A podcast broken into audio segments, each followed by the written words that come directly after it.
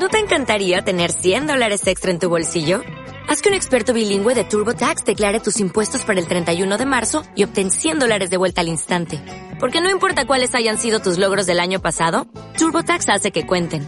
Obtén 100 dólares de vuelta y tus impuestos con 100% de precisión. Solo con Intuit TurboTax. Debes declarar para el 31 de marzo. Crédito solo aplicable al costo de la presentación federal con TurboTax Full Service. Oferta sujeta a cambios o cancelación en cualquier momento. El análisis del día con visión global.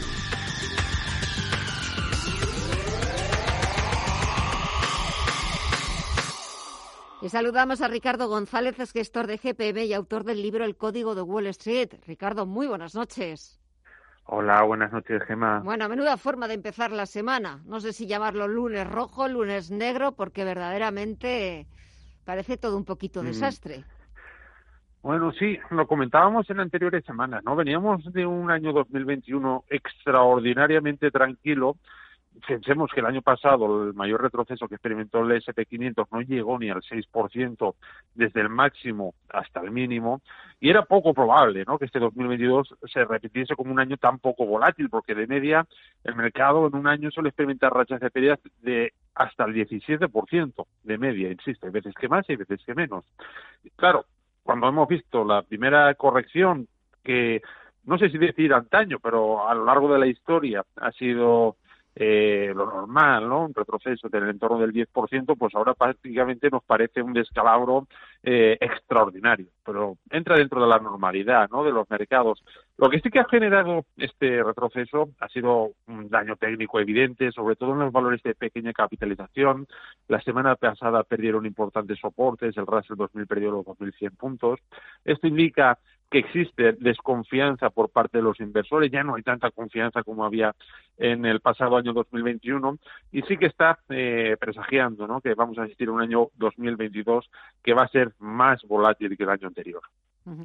Es verdad que, lo estamos viendo en estos eh, primeros días del mes de enero, mucha más volatilidad muchas más eh, o más escenarios eh, con más incertidumbres, porque no solamente ya añadir las tensiones geopolíticas, sino también esta semana reunión de la Reserva Federal. Los analistas de Goldman Sachs ya hablan de más de cuatro subidas de tipos de interés en Estados Unidos. ¿Tú qué opinas?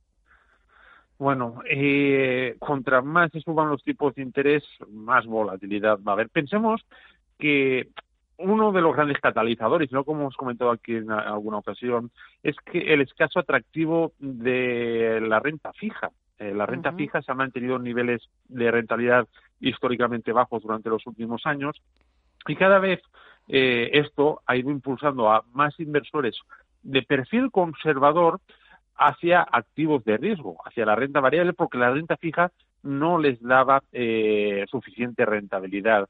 ¿Qué sucede? Que esos mismos inversores que en los últimos años han acudido en masa a la renta variable porque la renta fija no les resultaba atractiva, este incremento en los rendimientos de la renta fija que está ocasionando pues el aumento de la inflación, está ocasionando también el cambio de discurso por parte de la Reserva Federal, pues empiezan a ver con mejores ojos de nuevo a la renta fija y esto genera un flujo de dinero saliente desde la renta variable. Habrá que ver, porque si los rendimientos de la renta fija siguen aumentando a la velocidad y al ritmo que lo han hecho durante estos últimos meses, probablemente el daño que, se, que haya en los mercados de renta variable este año sea superiores incluso a lo que se ha visto hasta el momento.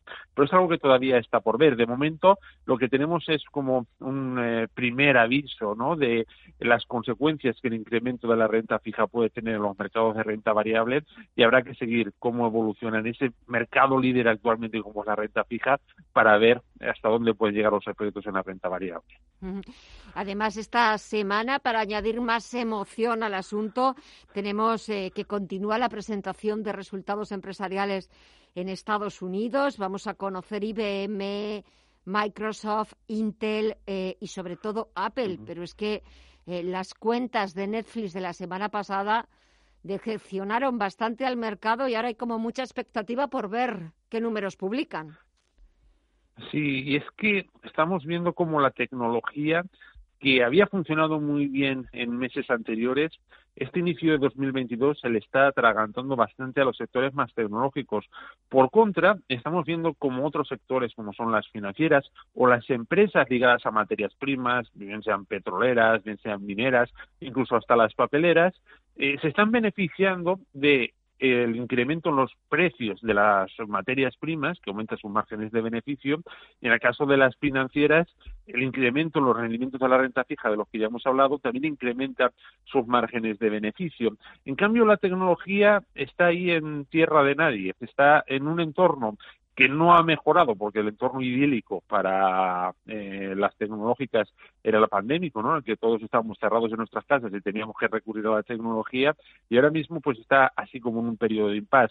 Se ha debilitado, insisto, la tecnología, por lo tanto el peso que tenían las carteras en meses anteriores eh, ahora mismo debe ser más reducido por este peor comportamiento relativo que están registrando. ¿Y algún consejo, alguna recomendación? ¿Cómo afrontamos esta semana donde los nervios vuelven a estar a flor de piel.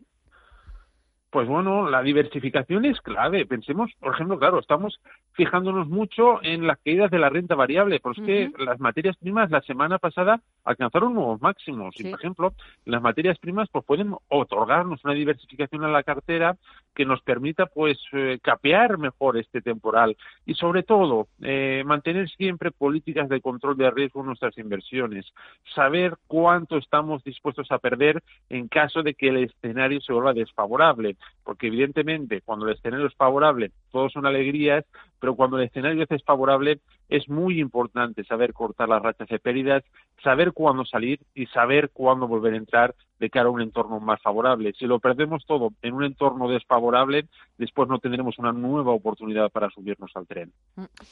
Pues nos quedamos con esas recomendaciones, con el análisis para empezar fuerte la semana. Ricardo González, gestor de GPM y autor del libro El Código de Wall Street. Que pases una buena semana, que nos dejen pasar una buena semana y hasta la próxima. Un fuerte abrazo y muchas gracias como siempre. Igualmente, un abrazo, buenas noches. Hasta pronto, buenas noches.